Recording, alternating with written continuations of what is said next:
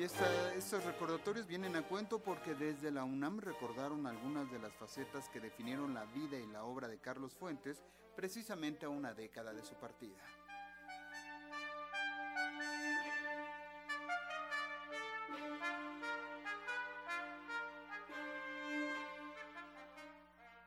A una década de su partida, los diferentes rostros de Carlos Fuentes mantienen vigencia, más allá de la diversidad de reflejar su pensamiento. Literato y analista político, apasionado del cine, pero también del ensayo literario. En la UNAM se le rindió un homenaje a partir de tres territorios que lo marcaron, el académico, el editorial y el literario hay que añadirle una garra descomunal como novelista para llevarnos a las cimas más altas y a las cimas con ese más bajas que podemos imaginar en cuanto al destino de los personajes se refiere. Hay algo ahí que a mí me parece siempre asombroso. Si quisiéramos comparar a Carlos Fuentes con un autor contemporáneo, tendríamos que remitirnos a los autores más maduros de su propia generación. Eh, tendríamos que hablar del propio Vargas Llosa, tendríamos que hablar de García Márquez y en otros países de Milan Kundera, de Salman Rushdie, de Nadine Gordimer, de Philip Roth, para poder encontrar un referente a la altura de la obra de Carlos Fuentes. Por todo, por ese talento descomunal, por esa eh, extraordinaria producción que nunca cesó, que era constante, seguimos admirándonos con cada nuevo libro de Carlos Fuentes o viejo nuevo libro que vamos descubriendo. Fue el escritor Martín Solares quien ofreció una mirada literaria un tanto musical en diversos momentos donde lo más importante fue resaltar la importancia de una escritura que desde su perspectiva aún debiera despertar curiosidad entre los lectores más jóvenes. Mayra González, subdirectora editorial de Alfaguara, se refirió a la generosidad que lo definía en su relación con los editores al momento de ofrecer otra lectura. Y él me decía, ¿sabes algo?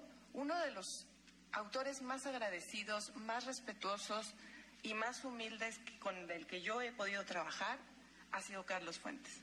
Cuando yo le digo, maestro, es que este personaje está rejuveneciendo, se ríe. Me dice, ah, Ramón, qué bueno que usted se dio cuenta. Y agradecía el trabajo del editor. Eso siempre me lo dejó muy claro tanto Marisol, me lo dejaron muy claro tanto Marisol Schultz como Ramón Córdoba, que agradecía el trabajo del editor, que agradecía y valoraba que estaban ahí cubriendo las espaldas del autor. Por su parte, Tomás Martínez Gutiérrez, coordinador de la Maestría en Estudios de Literatura Mexicana de la Universidad de Guadalajara, aseguró que desde la academia suelen estar permeados tanto por las modas como por las coyunturas, pero la obra de Carlos Fuentes sigue siendo una referencia ineludible, no solo en su narrativa, sino como ensayista, sigue siendo una voz portentosa.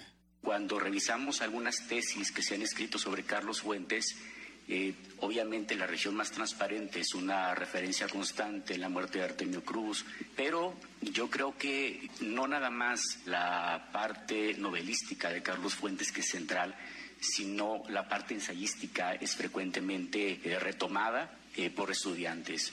Yo considero que incluso en estas literaturas que aparentemente, y digo aparentemente, no comparten las temáticas centrales de la obra, de Carlos Fuentes, en realidad cuando aparecen eh, eh, propuestas literarias, eh, sobre todo en el ámbito de la novela, aparece constantemente la necesidad de repensar qué tipo de novelas está haciendo, cómo se inscribe en las tradiciones latinoamericanas. En la evocación a Carlos Fuentes en la primera década de su partida, organizada por la Coordinación de Difusión Cultural de la UNAM, también participaron alumnas y alumnos de la Facultad de Filosofía y Letras, así como egresados, quienes leyeron fragmentos de las obras de Fuentes. Para Radio Educación, Jesús Alejo Santiago.